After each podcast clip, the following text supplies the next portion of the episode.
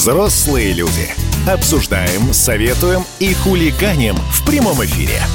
Да, действительно, прямой эфир радио «Комсомольская правда». Тут-то Ларсен, Влад Кутузов, Валентин Алфимов. Обсуждаем, советуем и не только.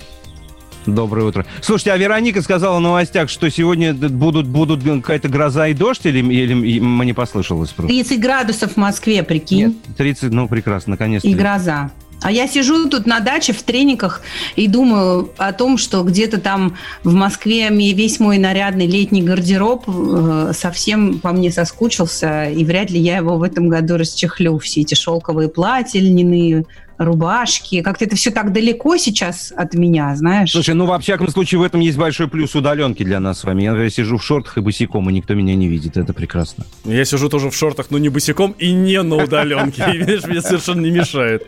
Э, тут, а что тебе мешает поехать в Москву, взять вот этот гардероб и привезти к себе на дачу? И что я здесь, как в мультике, буду коров очаровывать, что ли, этими платьями? Тут только комары, клещи могут на меня полюбоваться. Хорошо, а почему платьях. ты не хочешь вернуться в Москву? Ты знаешь, это хороший вопрос. Не знаю. Сняты все ограничения, пожалуйста, делай, что хочешь. Ну, кроме, извини, ресторанов, но это через, через две недели уже все будет. Мы так, э, знаешь, э, э вот я даже не знаю, как это сказать, катапультировались сюда с началом пандемии. У меня так много ресурсов ушло на то, чтобы здесь э, выстроить какую-то жизнь, потому что мы в новом доме первый раз ночевали вот с началом самоизоляции, да. И я прям, я, у меня такое ощущение, что вот сейчас все это свернуть и снова в Москву вернуться, а я не просто не выдержу этого стресса. Не знаю, пока не тянет. Ну, как бы не хочется в большой город к большому количеству людей, не хочется детей пока забирать в город. Но они еще не ноют, терпят тут на природе, знаешь. Хотя вот какой против... Я говорю, у меня со вчерашнего дня как отпустили все эти вожжи, а у меня такой внутри какой-то тумблер э, щелкает, э, тревожная кнопка все равно мигает, я не испытываю такого облегчения. Ура, аллилуйя, быстро все вернулись в город, вышли на вераны, пить вино, гулять и так далее, обниматься, целоваться, кататься на роликах в парке Горького в огромной толпе народу. Как-то не, не получается у меня. Я, кстати, э, тоже вчера читала несколько историй мам, которые со взрослыми детьми уже, там, одному 17, другому 13, вышли после вот двухмесячного заседание, с кем-то в парк, с кем-то в Даниловский рынок они пошли, и детей плющило страшно. У одного ребенка была истерика просто. Потому что По люди чего? вокруг. Люди вокруг, да, слишком шумно, много народу, а, и не все в масках, и не все в перчатках. То есть, э, я, ну, видимо, на мне тоже сказывается этот вот э, такой отложенный последствия изоляции. Да? Я не могу из нее выйти оперативно. А надо, ты понимаешь? Слушай, я, тебе, я тебе лично хочу сказать спасибо, ты даже сейчас не представляешь, за что именно. Я тебе хочу сказать спасибо за эту фразу. Теперь, когда я буду покупать какой-то новый, себе обновлять гардероб, я буду говорить, я купил новую рубашку, пойду удивлять коров. Я смотрю, ты уже... Мне так это понравилось. Я смотрю, ты уже что я за городом а, ну, да, это ты карточкой банковской своей так трясешь на камеру, что... А номер не видно, слушайте, название банка? Я как случайно на ЦВЦ видно, все видно. Вот. Серьезно? Но, но смотрите, тем временем москвичи э, отметили режим самоизоляции в купальниках во всех возможных зонах отдыха, во всех возможных парках и так далее. И вместо того, чтобы пойти на работу, они, а, отправились загорать, а, б, встали в очередь Удивлять... в, парикмахерские. Удивлять коров. Очаровывать. Ну, а, а, очаровывать, это в корне меня дело. Ну, кстати, да, вот в соцсетях э, очень много фоток, где действительно вот эти безумные очереди, там десятки людей, что самое интересное, стоят на социально безопасном расстоянии, выстроились стричься, наводить э, в красоту и так далее и прочее. Я видела, я видела огромную очередь в МФЦ. Люди еще и которые, которые, которые, которые тоже открыли. Да, да, которые не работали полтора месяца. А в связи с этим у меня есть к нашим слушателям вопрос. Вот сейчас сняли изоляцию. Первое, что вы сделали, или собираетесь сделать, ну, то есть еще не успели.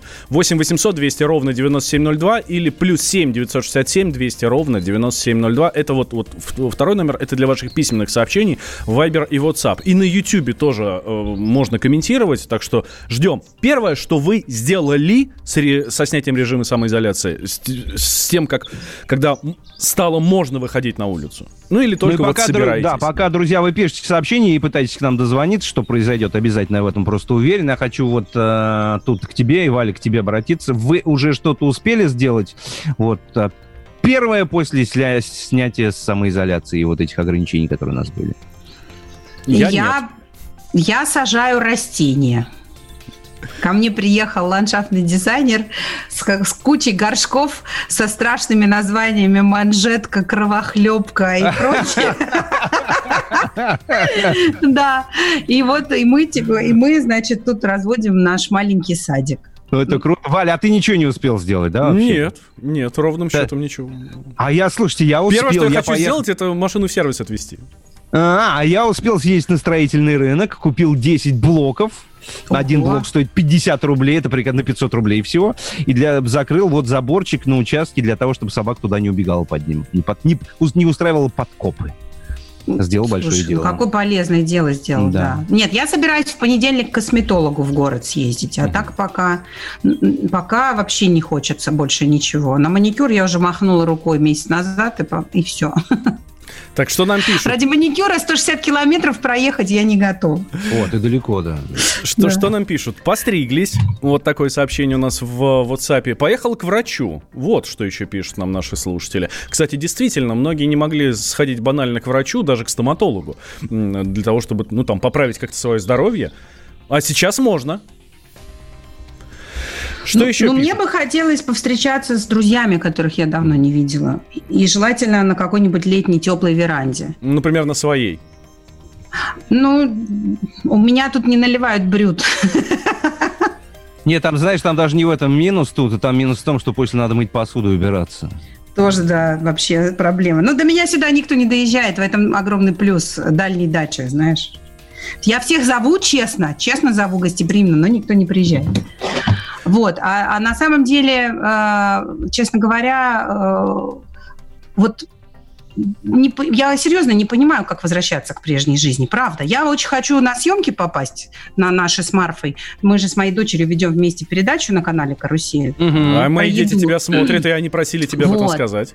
Да, спасибо им огромный привет. Я ужасно хочу, чтобы наши съемки возобновились. Вот по этой работе я сильно скучаю. А вот все остальное, вот вся моя социальная жизнь, она настолько схлопнулась, что я тебе говорю, просто мне даже не хочется открывать свой гардероб. Для девочки же это очень важно. Там у меня какая-то фиговая туча прекрасной летней одежды, а мне не хочется даже ее надеть вообще. Я, я, я в каком-то нахожусь в таком состоянии немножечко анабиоза.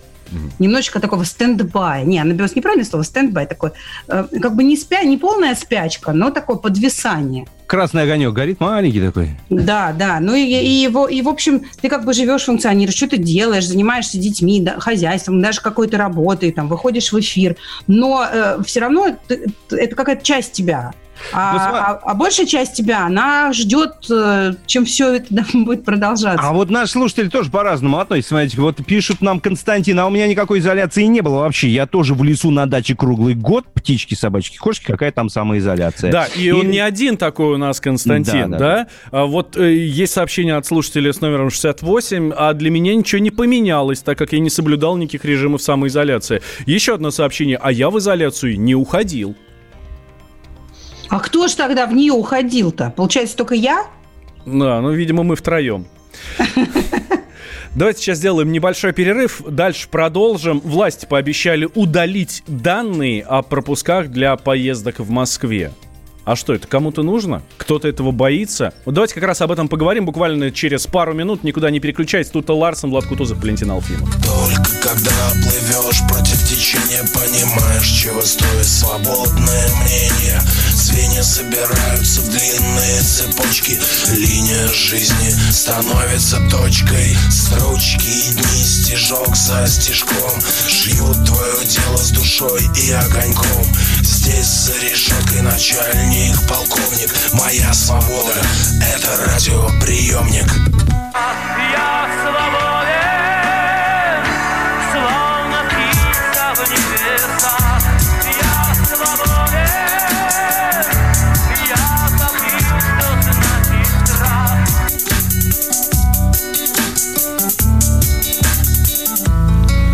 Быть другим это значит быть всегда одному Выбирай, что тебе с уму Или просто так не дается свобода. Из нее нет выхода и в нее нет входа. Сода для того, чтобы чай был черней. Понятно? Тогда и себе налей. Я участвую в каком-то сидячем марафоне. Хорошо есть приемник в магнитофоне. Я свободен,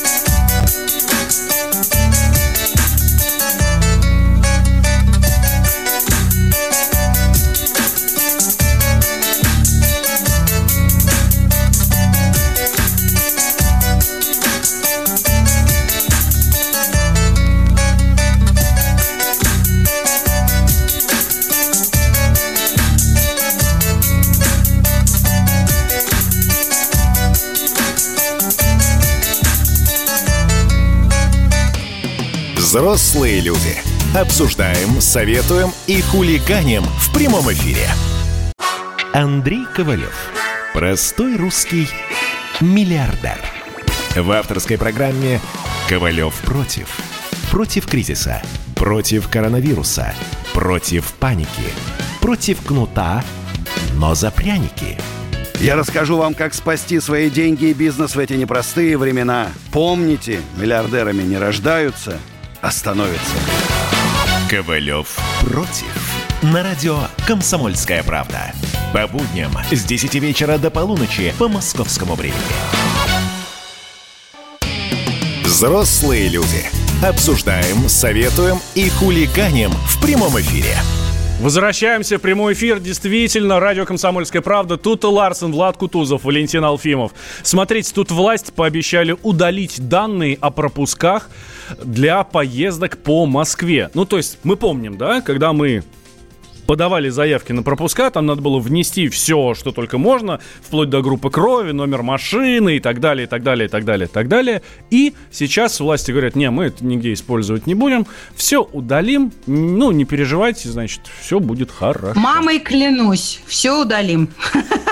А, А вот скажи, а скажите мне честно, а кто-нибудь из вас, ну вот так откровенно говоря, вообще парился по этому поводу, что ваши данные где-то появятся, куда-то утекут, кто им, кто-то им будет воспользоваться? Я имею в виду данные исключительно вот по оформлению пропусков, да, которые у нас были. Слушай, ну я вообще парюсь, конечно, на тему прависи, но понятно, что она невозможна. Если ты, например, там, живя в Москве, вызываешь каждый день курьера, который тебе там привозит то еду, то бытовую химию, то еще чего-то, если тебя знают там в лицо все окрестные жители, дворники и прочее, если ты э, постоянно регистрируешься на каких-то сайтах, оставляешь там номер телефона, электронную почту, то... Онлайн-такси и так далее. Да, да. Ну, чем- может быть, пас- может быть, паспортные данные, конечно, не хотелось бы там в свободном доступе, чтобы твои были, но э, судя по тому, Ну, но, но, и, но и они тоже уже есть, могу тебя огорчить. я знаю, да, и у нас даже был, была ситуация, когда у моего, на моего мужа, на его паспорт какой-то фальшивый, э, ну, какой-то мошенник сделал телефонный, э, купил симку и, короче, надел кучу долгов, нам пришлось потом с этим как-то разбираться, потому что, ну, это все очень противно, но мне кажется, совершенно неизбежно.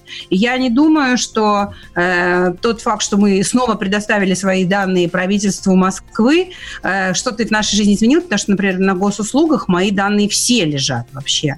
Ну, потому что без этого я не могла бы там ни, ни, ни какие-то льготы получать, там, ни детей в кружки записывать и в школы. И, и там все-все, не только про меня, про всю мою семью, про моих детей, про мои автомобили, а, вся история моего здоровья. Так, ну, поэтому странно бояться, что твои данные, а, что правительство имеет твои данные. Мне страшно только, что они могут попасть кому-то еще в руки, что они станут чьим-то, ну, кто-то этим воспользуется. Потому что очень часто же тебе начинает сыпаться какой-нибудь спам по телефону, знаешь, начинают звонить какие-то непонятные брокеры, какие-то там эти билетные кассы и прочие дела, и ты понимаешь, что кто-то в очередной раз слил телефонную базу, и этим пользуются. Все знают, что это происходит. Ну вот тут давай как раз, э, как это происходит, куда утекают данные и что делать, И чтобы как, они не, да. не, не утекли. Как раз об этом поговорим с нашим экспертом. Андрей Голов с нами на связи, генеральный директор компании Код безопасности. Андрей Викторович, здравствуйте. Доброе, Доброе утро. утро. Андрей Викторович, а как вообще данные утекают? Вот они есть на том же портале госуслуг. Они могут оттуда Ну, утечь? вы, да, вы на самом деле уже ответили на вопрос, э, значит, бояться или не бояться. Ну, смотрите, ведь сейчас мы там будем скоро голосовать за новую конституцию. Там внесены поправки о том, что э, государство обеспечивает на- нашу с вами безопасность, в том числе и безопасность персональных данных. Поэтому, ну, делить на них и нас уже становится бестолково, да. То, что ваш коллега абсолютно правильно запо- заметила о том, что эти данные так есть. Они э, мало того, что на портале Госуслуг, портал Госуслуг это просто витрина данных, да, но они собираются э, с кучей различных баз данных. Сходили в Росреестр, у них своя база. Сходили в ФНС, у них своя база. В ПФР сходили, у них своя база. Просто эта система межведомственного электронного взаимодействия, она собирает эти все данные и вам предоставляет на витрине их э, на госуслугах. Дальше давайте вспоминать, э, когда мы оформляли пропуск. Его можно было оформить двумя способами, да, электронно и э, по СМС. Значит, э, к этим данным теоретически может иметь доступ э, провайдер связи, да, и, ну, э, само ведомство. Э, Вот как раз говорили, что очень незащищенные вот эти вот варианты с смс-ками. Ну, смотрите, э, мы куда это посылаем? Провайдеру. Поверьте мне, вы когда оформляете свой э, те- телефон, вы свои данные оставляете паспортные? Оставляете. Конечно. То есть, э, ну, э, все эти данные так есть. Да даже они не нужны, их всегда а, можно запросить. По тем или иным правилам провайдер может их запросить, э, ну, там, в случае борьбы с мошенничеством, или э, он их предоставляет специальным службам для системы оперативных и разыскных мероприятий, да. То есть это, э, вот, беспокоиться о том, что у вас украдут, э, ну, не нужно первое, потому что они и так уже есть, а второе, почему их э, захотят как можно быстрее уничтожить. Смотрите, э, у чиновников, ну и у каждой компании предусмотрена сейчас законодательно очень сильная ответственность по этому поводу. И чем они быстрее от этого избавятся, тем меньшую ответственность, ну, э, в меньший промежуток времени они нести. То есть, э, Вы если- имеете в виду ответственность э, по, по защите этих данных? Да, и Ага. по защите, и за Мгм. утечку. Конечно. То есть вплоть до отзыва, ну, при остановке действия лицензии. Поэтому вот никому это не интересно. Первый данные и так есть, а второй лучше от них избавиться, если ты с ними не работаешь. Ну, потому что это э, не самое хорошее дело. Вот, поэтому вы абсолютно сказали. Вот. И Ну а самое как же тогда, а как же тогда все-таки данные утекают? Ведь понятно, что, ну как минимум, дан, твой номер телефона а, постоянно сливается каким-то рекламным, а, вот, э, ну таким маркетинговым этим Ну, сетевым. Ну, а, смотрите, компаниям. да как угодно. Ну, вот вы делаете заказ, там, не знаю, в Озоне, э, свой номер телефона оставили, вот эта база собирается, или э, ваш номер телефона остался в кэше, ну, в истории вашего браузера. Э, есть программки, которые собираются этот кэш. Куда вы ходили, какие вы формы вбивали и так далее, и так далее. Они собираются, потом циркулировать между компаниями. Ну, то есть это, Андрей Ильич, это делают не живые люди, да, которые сидят и, да, как-то вы- выцепляют номера. Да, это боты, да, работают про- уже. Да, преднамеренные утечки, ведь появляются базы на черном рынке. Ну, во-первых, их стало меньше появляться, ну, а второе, ну, факты бывают. Да, ну вот э, случай совсем э, недавно в самом большом нашем банке, да, там ведь тоже была большая утечка из-за внутреннего злоумышленника, да, когда администратор, э, ну, там, похитил определенный кусок базы. Ну, как это тоже случается, тоже такие дела есть, но они меньшие. Да, чем то, что где пользователи оставляют сейчас свои данные, ну там, ходя по магазинам, автосалонам, там, и так далее, так далее, так далее. Спасибо большое. Э, Андрей Голов был с нами на связи, генеральный директор компании Код безопасности. И сейчас я хочу к нашим слушателям обратиться. А вы переживаете от того, что ваши данные могут куда-то утечь? Или уже все, это уже плотно село у нас в кровь, плотно село у нас в сознание, что все все про нас знают. 8 800 200 ровно 9702 или Viber WhatsApp плюс 7 967 200 ровно 9702. А У меня, Я вот кстати, щас- большие, у меня большие претензии, прости, тут у меня большие претензии, кстати, к службам, которые вот названивают периодически. Почему-то всегда мне хотят вылечить зубы раз в неделю стабильно, а я в этом не нуждаюсь. И почему-то хотят сделать УЗИ нижних конечностей моего прекрасного тела. У меня тоже. Так что, ребят, пока мимо как-то. Или, может быть, у меня есть что-то, о чем я пока не знаю, но знают они. Не дай бог, конечно. Слушай, ну я напряглась сейчас на тему специальных программ, которые вылавливают твой номер телефона в кэше. Это вот надо будет провентилировать эту ситуацию. Я, я об их существовании не знала. И это надо теперь понять, как чистить кэш. Я вот это тоже не очень понимаю. Не моя сильная сторона. Слушай, ну просто пойми одну историю. Если твой телефон однажды попал в сеть, он там уже навсегда. Все, не, не, не, не можешь ничего не чистить уже никогда. Это уже, уже не спасет. А все наши телефоны, они уже там давно. Ну да, 150 вообще-то. Можно расслабиться, да? Ну, абсолютно. Продолжаю удивлять коров и впечатлять.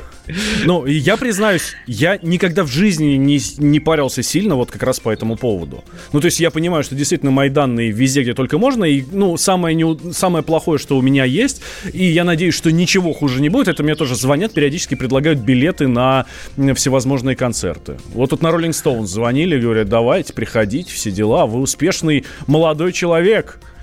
Как вам не сходить на Rolling Нормально, Stones? нормально. А мне только всякую фигню типа каких-то мюзиклов предлагают. Что-то в моей истории не так. Пош- Пошло не так. Слушай, Валь, ну я с тобой полностью согласен. Я тоже как бы не загоняюсь на эту тему. А, ну, есть так всего бояться, да, слушайте, ну кирпич на голову может упасть в один прекрасный Ну, момент. действительно. не дай бог. Смотри, с что- другой что пишут? стороны, сейчас, секунду. Давай, давай, с другой стороны, бывают примеры, да, когда вот внезапно человек обнаруживает, что у него вдруг появился, появилась ипотека откуда-то или кредитик какой-то открылся, а он ничего не Вот, вот, вот так вот, вот, Вот такие вот уже безответственные вот- граждане. Да, вот так потом- вы все говорите нам все равно, а потом всех чипируют, а вы даже не заметите как. Потом Сейчас, приходишь давайте в банк. про чип- Давайте про чипирование не будем, пожалуйста, пожалуйста. Так, есть у нас 8 800 200 ровно 9702. Юрий к нам дозвонился. Юрий, здравствуйте. Доброе утро. Доброе утро. Вы знаете, по поводу данных, которые уходят, ну, в каждом магазине, как при оформлении карты, вы даете все свои данные. И там ставите галочки, использовать смс, использовать э, электронную почту, поэтому об этом даже можно как бы и не париться, и забыть, правильно вы говорите. А по поводу данных, то, что уходят кредиты, берут на людей, это просто обычная тоже такая мошенническая схема, когда э, сотрудник банка в сговоре с, будем говорить, мошенниками, потому что кредиты выдаются сейчас в режиме онлайн по фотографии. Это можно взять у любого человека, сфотографировать, даже вытащить фотку, приложить паспорт, а паспорта мы даем тоже э, при оформлении карт, при оформлении кредита, при оформлении, там, не знаю, в магазин приходите куда-то, на, на телефон кредит берете, либо еще что-то. В общем, паспортные данные, можно сказать, тоже практически везде в открытом доступе. Да, спасибо. Вот если бы на законодательном уровне запретить выдачу кредита в режиме онлайн, я думаю, проблем бы было намного меньше. Спасибо, спасибо, да. Хорошее мнение, кстати. И э, э, самое главное, что сейчас нас слушатель отправляет туда к первой теме, что делать, чтобы не было похожих ситуаций, чтобы не повторялась такая трагедия, как с Михаилом Ефремовым. Надо начинать с себя. То есть везде человеческий фактор. Везде, ровным счетом. Так и здесь. Если не будет злоумышленников, которые работают, там, злодеев, которые работают в этих банках и сливают информацию, то все нормально будет. Слушайте, ну цифровизация настолько бодро и быстро развивается, мне кажется, этот поезд уже не остановить никогда. Взрослые люди. Обсуждаем, советуем и хулиганим в прямом эфире. Так, летописцы земли русской снова в сборе. Как было бы здорово собрать памятники Ленину в одном месте, чтобы они стояли на высоком берегу Волги под городом Симбирском, и это была бы наша терракотовая армия, как в Китае. Олег, вы пытаетесь развязать э, здесь революцию. Мы вам этого сделать не дадим. Вы мне нахамили, и вам желтая карточка. А так продолжаем беседу. Олег, вам желтая карточка. Это за ней- Рома- Роман, Экран. засуньте свою желтую карточку, знаете куда. Кашин Голованов. Отдельная тема. На радио «Комсомольская правда». По будням в 9 вечера по Москве. Как мне пишет тоже один товарищ, что за наши с Романом отношения он переживает больше, чем со своей, со своей девушкой. Взрослые люди. Обсуждаем, советуем и хулиганим в прямом эфире. Тут Ларсен, Влад Кутузов, Валентин Алфимов. Здесь э, встречают с вами утром. М, Алексей Кудрин, это сейчас глава счетной палаты, анонсировал усиление цифрового контроля за расходами россиян. То есть мы сейчас говорили как раз про цифровые пропуска, про вот эту всю цифровую безопасность и так далее. А смотрите, какая история получается. Получается, что контролировать нас будут намного, намного сильнее. Да, вот безопасность и контроль это все-таки разные вещи. Но, может быть, это что-то где-то близко, нет? Ну, я бы не сказала. А, Если бы Кудрин сказал, мы будем э, усиленно оберегать, там, не знаю, финансовые э, а, активы россиян, я бы такая, фу, хорошо, а тут мы будем контролировать, what? Кто-то будет следить, что я покупаю, где, за сколько и, и так далее? Или, может быть, это просто про налоги? Да, речь именно об этом. Безусловно, присутствует беспокойство, что большой брат будет все знать, говорит Алексей Кудрин. Это реальная проблема государственного управления и прав человека, поэтому я думаю, что будут идти два процесса параллельно. С одной стороны, будет усиливаться цифровизация и знание государства о том, чем занимается гражданин. Это, видимо, веление времени. Например, известно, что мы покупаем, все наши чеки теперь видят в Федеральной налоговой службе. Это, конечно, позволит больше анализировать расходы и доходы граждан, более полно выплачивать налог говорит Алексей Кудрин. И продолжает. С другой стороны, мы должны строго провести линию, когда и в каких целях это может использоваться. В демократических странах есть или создаются специальные институты, которые не позволяют использовать эти данные в ущерб гражданину. Это не просто так срабатывает, этого надо добиваться. И вот- Ой-ой-ой. да, и вот здесь вот у меня рождается один вопрос. Слушайте, вот я тут подавал декларацию, вот эту э, 3 НДФЛ, да, ну, в общем, на налоговый вычет. Там пару лет подряд я ее делал. Да. Зашел в интернет, нажал несколько кнопок, она тебе вылезла, ты ее распечатал и отнес в налоговую, ну, в отделение налоговой. Ну, вот, к сожалению, только что пришлось нести ее ногами туда, да. Но они и так все знают.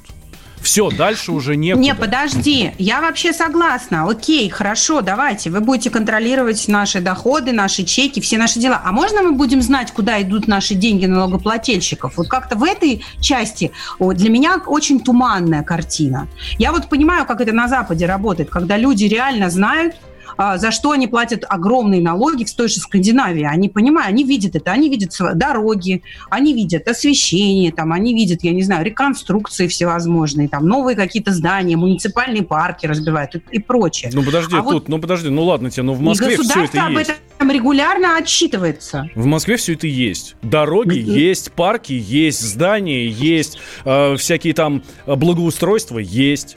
И Ну, даже да. освещение есть. Контроль. даже свет есть. Вообще. Да, а вот, да, да, но вот ты помнишь, была вот эта история, да, с э, парадом Победы, а не лучше ли эти деньги, которые на парад Победы потратить там э, на госпиталя и, и прочее? Вот мне, мне непонятно. Непонятно. И потом мы все-таки же про россиян говорят, не, не, не контроль за финансами москвичей, а контроль за финансами россиян. Но москвичи а тоже россияне, хотя... мы вчера разговаривали. Москвичи тоже россияне, хотя не все так считают. С нами на связи Владимир Ульянов, руководитель аналитического центра Зикурион. Владимир Владимирович, здравствуйте. Доброе утро. Доброе утро. Слушайте, а есть еще куда усиливать контроль? Ну, тут смотря с какой стороны посмотреть, всегда, наверное, опять же, всегда можно назвать ситуацию, которая может быть хуже или лучше текущей, поэтому не стоит так говорить, э, что мы достигли какого-то уровня. Это не беззначительно вот конкретной ситуации в, в отношении любого там явления или а. Всегда можно делать немножко по-другому, немножко сильнее, немножко глубже. Вот примерно то же самое можно сказать и по поводу контроля за там, какими-то расходами или сбором информации. Ну вот смотрите, вот, вот ну, если рассмотреть гипотетический конкретный случай, есть один условный человек, у которого зарплата 50 тысяч рублей в месяц, но тратит он 75 каждый месяц. А, вот тут что будет с ним? К нему будут какие-то вопросы, на которые ему нужно будет обязательно ответить? Ну, опять же, наверное, мне не совсем корректно отвечать на этот вопрос. Э, Тут скорее такой вопрос можно дать тем людям, которые разрабатывают вот подобные вещи, инициативы, а, выходят с ними. Ну, я могу предположить, что ничего не будет. Опять же, это не те суммы, которые интересно ни государству, ни налог, ни налоговикам, ни спецслужбам, которые там, не знаю, э, финансирование террориста отслеживают, э, терроризм отслеживают. А если там э, счет пойдет на миллионы, тогда, наверное, да, это уже кого-то заинтересует и могут каким-то образом там точно начать вот эти более э, скрупулезные проверки. Ну, а вы не могли бы вообще вот э, со своей экспертной позиции пояснить, что именно Кудрин имеет в виду, когда он говорит, что государство усилит контроль за финансами россиян? Что это значит вообще? Ну, как по мне, так государство естественным образом все время усиливает вот этот контроль. И те информационные системы, которые уже разработаны, которые разрабатываются сейчас, они собирают все больше и больше информации о каждом конкретном человеке.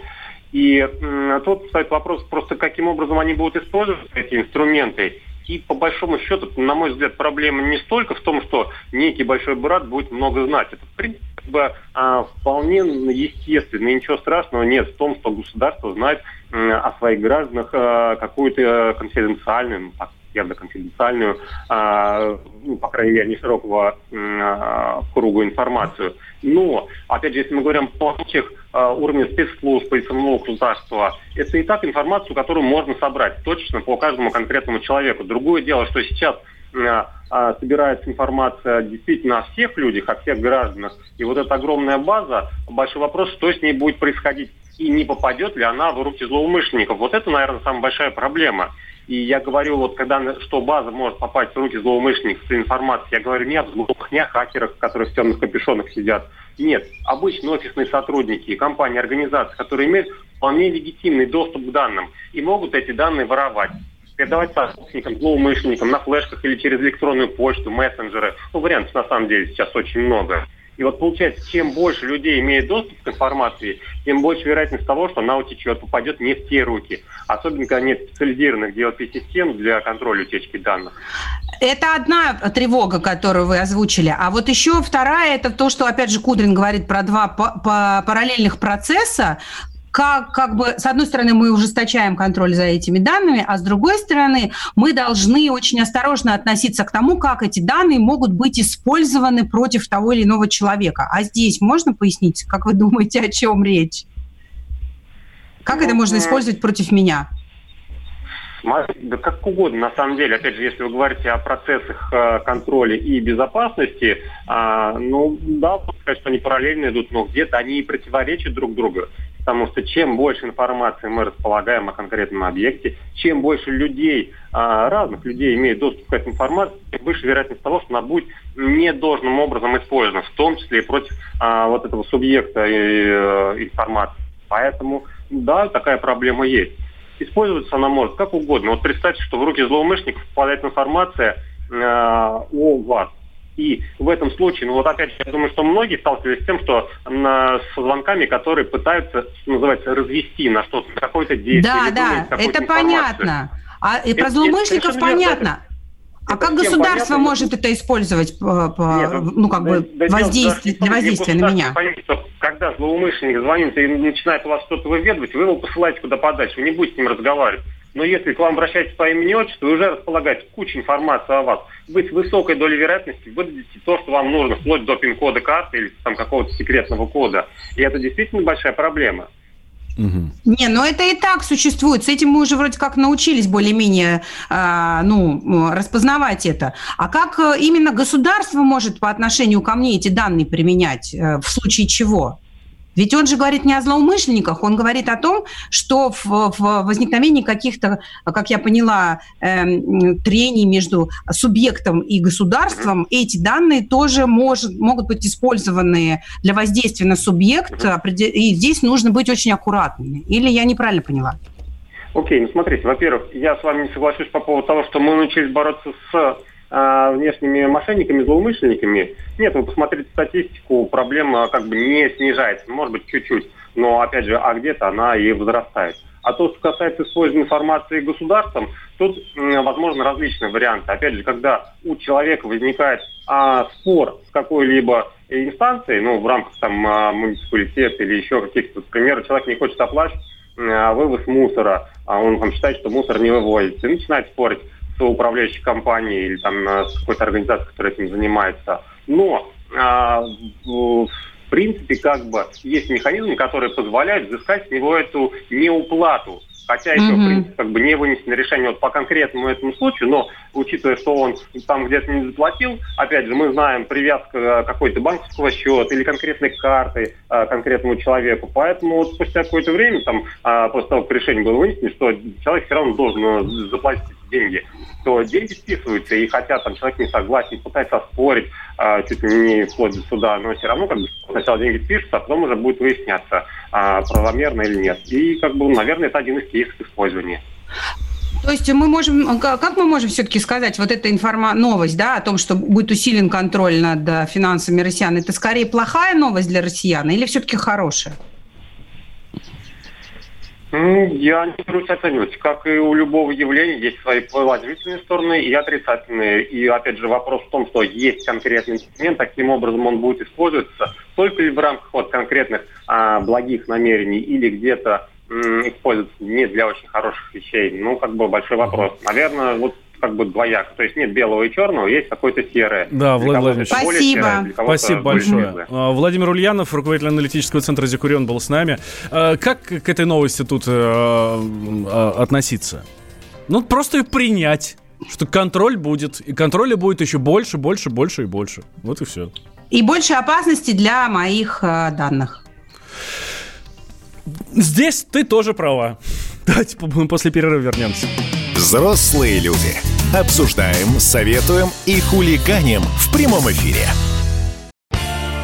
Когда армия. Состояние души. Военное ревю. На радио «Комсомольская правда». По вторникам и четвергам полковник Виктор Баранец метко стреляет словом. Победа и победитель – это для нас свято. Если вам поплевать на это хочется, то это на соседнюю радиостанцию. А полковник Михаил Тимошенко подает снаряды. Вся правда о настоящем и будущем наших вооруженных сил. Ну и немного армейских байк. Медведя можно научить стрелять из автомата. В прямом эфире. Слушайте и звоните. Военное ревю. По вторникам и четвергам в 16.00. По московскому времени. Никто не уйдет без ответа. Коридоры власти. И такая вот кривая нашего утреннего эфира завела меня, Валентина Алфимова, Туту Ларсен вместе со мной и Влада Кутузова в коридоры власти. И кого мы там, думаете, встретили? Дмитрия, Дмитрия Смирнова. Смирнова, конечно же. Кого там еще можно? Дима, доброе утро. Доброе утро. Привет! Привет. Как прошел день? Ух. Владимир Путин вчера повстречал в коридорах власти, точнее, в видеотрансляции коридоров власти Германа Грефа, который пожаловался ему, что три месяца этой весны были самыми тяжелыми за все время работы в банке. Так, а почему они ему тяжелыми такими показались? Переживал, видимо, за жителей страны и вкладчиков, вернее, э, клиентов Сбербанка. На самом деле, э, сказал, что действительно система испытывала определенный стресс, и банковская вообще российская, и Сбербанк от того, как пришлось работать в э, этом коронавирусном формате. Он сказал, что поначалу мы даже не рассчитали, сколько должно быть у нас работников э, в отделениях, отправили почти всех на удаленку, потом поняли, что отделения не справляются и многих вернули, но в целом ситуация выровнялась, хотя э, Путин похвалил банкиров в целом, сказал, что мы видим, что банковская система наша, она работает сейчас хорошо, но тем не менее Греф э, рассказал о том, что Сбербанк, в частности, это главный, в общем-то, системообразующий банк страны, э, потерпел вот за эту весну, когда был коронавирусный э, пик, вот спад, вернее, спад активности, э, самые большие убытки за последнее время. Но сейчас ситуация выправляется. Зато он рассказал еще и об исторической, исторически низкой ипотеке, которая вот сейчас Сбербанке, в частности, 6,1%. Добавил ложку меда. Ну, в общем, да. А какой первоначальный взнос? Ну, слушайте. Об этом, об этом он умолчал. Тут, а ты вот зачем? Вот нормально начиналось, на- нормально все было. Потому что а, я ипотечник. Вот. Ну, ладно, давайте э, что-нибудь еще интересное. А еще вот смотрите, что... Не, во-первых, вот как-то полегчало сейчас, потому что мы сильно очень переживали все, как там дела у Сбербанка. Ну, выправились и хорошо, да, нам, нам всем Да, легче да, стало. просто буквально есть не могли. Дим, я читаю, Путин и Меркель обсудили ключевые аспекты ситуации в Сибири. Я прям шокирован был, оказывается, в Сирии. Вот я мимо читаю просто кривое мое зрение. Вот там было что-то, о- о чем э, известно, о чем, о чем они разговаривали? Ну, известно, но э, разговаривали действительно о Сирии, о Ливии и об Украине, ну и еще и немножко, может быть, немножко о коронавирусе и борьбе с пандемией, о выходе из этой пандемической ситуации, вот, о том, как будут э, налаживаться в ближайшее время международные связи, но, правда, кто к кому поедет, мы не знаем. Ну, может быть, там шла речь действительно о визите Меркель в Россию, но поскольку она пока вообще никуда не ездит, да и мало кто куда ездит, вот, то о параде или там после параде, как обычно она приезжает после праздничные дни, пока речи не шло. Не шло. Ну, тем, тем более, что после праздничные дни уже у нас прошли. Дим, мы на- накануне мы говорили о том, что у Владимира Путина должно быть совещание по экономике. Нет, сдвинули, вот сегодня ожидаем. Мгм. А почему есть какие-то есть какая-то информация? Ну что может что может сдвинуть совещание у президента? Ну, Я думаю, знаю, что там, график там за быть- полгода вперед согласовывается. Да нет, сейчас, кстати, график довольно гибкий, и он э, согласовывается по э, ходу, что называется, пьесы. И в данном случае, ну, там масса всяких э, причин, может быть, какие-то президентские мероприятия, о которых мы не знаем, может быть, повестку перерабатывают, может быть, меры те самые, которых докладывал Мишустин, они еще не до конца прописаны. Поэтому тут, как говорят в таких случаях, в частности, Песков, важно не провести мероприятие, а важно подготовиться к нему как следует, чтобы оно было результативным. Мгм. Дмитрий Песков высказался и по поводу Михаила Ефремова. Уж простите, что я возвращаюсь к этой теме. Ну, то есть даже у официального представителя Кремля спрашивают, ну, про такие, ну, давай так скажем, земные, э, земные проблемы. Ну, это попытка натянуть была траву на глобус, как Мгм. говорится. Вот наши коллеги попытались действительно втянуть и Кремль в этот поднятый хайп, на что Песков закономерно ответил, что это трагедия и пьяный водитель, который убил человека и должен отвечать, в общем, невзирая ни на, ни на какие там звания и, и прочее, и прочее. А про звание-то что-нибудь говорят вообще? Оставят им при нем звание? Или это не обсуждается? Слушай, мне вообще вот, и к счастью, это и не обсуждается, и вот эта история, да, с линчеванием публичным и моментальным лишением всех регалий и званий, ну, я надеюсь, что наша страна все-таки прошла этот период и никогда к нему уже не вернется. Ему же дали не за трезвую езду или за пьяную Ефремову, да, это звание. Одно к другому вряд ли имеет отношение какое-то. Дима, я хочу вернуться вот к теме. Сегодня мы уже говорили, да, о разговоре между Путиным и Меркель. Почему я к ней возвращаюсь? Потому что, а, вот читая новости, в США призвали не дать воплотиться в жизнь голубой мечте президента России Владимира Путина. Речь, конечно, идет о реализации Северного потока-2. И в том числе говорили о зап- запретительных мерах, не позволяющих Москве завершить строительство трубопроводов в Германии. Вот этот вопрос как-то поднимался между лидерами стран?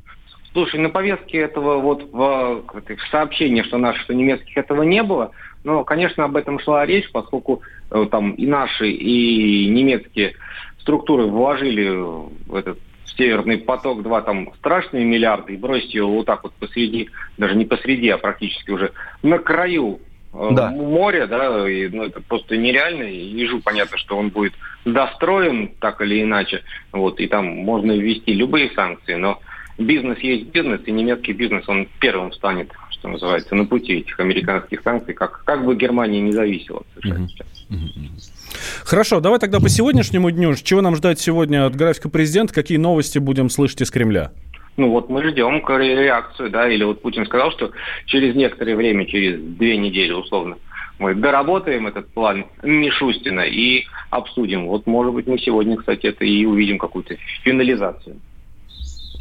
Да, Дим, спасибо большое. Дмитрий Смирнов, специальный корреспондент «Комсомольской правды», был с нами на связи, корреспондент э, кремлевского пула. Спасибо. Да, спасибо. Ну что, парни, я вас покидаю, да? А уже, да, уже пора. Может быть, Ну, еще ничего. чуть-чуть? Ну, я думаю, вам там будет э, чем без меня заняться в ближайшем часе. О чем, кстати, собираетесь говорить? Ну, у нас много Про тем. экономику поговорим, поговорим про погромы в США, тем более, что сейчас туда отправился наш специальнейший корреспондент Валерий Рукобратский. Своими глазами все смотрит, что там происходит в этих Соединенных Штатах. Кстати, даже пообщался с полицейским, э, с американским полицейским. Вот интересно, мнение такое изнутри, да? Мнение Да, ну изнутри, да. я Вот, думаю, вот. что это все. Вот и смотрели бы они... Прости, вот спал- Да-да-да, говори тут. Я говорю, вот и смотрели бы они в сторону своих э, проблем, а не в наш северный поток. Что Да, не действительно. там Ну, вообще. там на- накал немножечко спал, но все еще продолжается, да? Ну Да. что, с тобой мы прощаемся Да, завтра. я вас обнимаю, всем желаю хорошего дня, большое спасибо всем слушателям. Это взаимно. Тут-то Ларсон вернется к нам завтра в 8 часов утра. Будем ждать хорошего дня тебе. Да, ну а мы с Владом Кутузовым еще остаемся с вами на час. У нас сегодня нету Арины Шараповой, к огромнейшему сожалению, но поверьте, будет много-много-много всего интересного. Я напомню наши координаты 8 800 200 ровно 9702, наш номер телефона, Вайбер, WhatsApp, плюс 7 967 200 ровно 9702. Это для ваших сообщений. Ждем вас в нашем эфире, никуда не переключайтесь. Взрослые люди. Обсуждаем, советуем и хулиганим в прямом эфире. Георгий Бофт.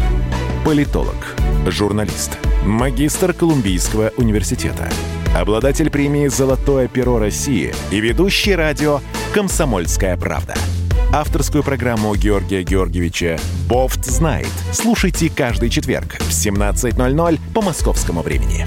А Что такое деньги по сравнению с большой геополитикой? Мы денег тут не считаем.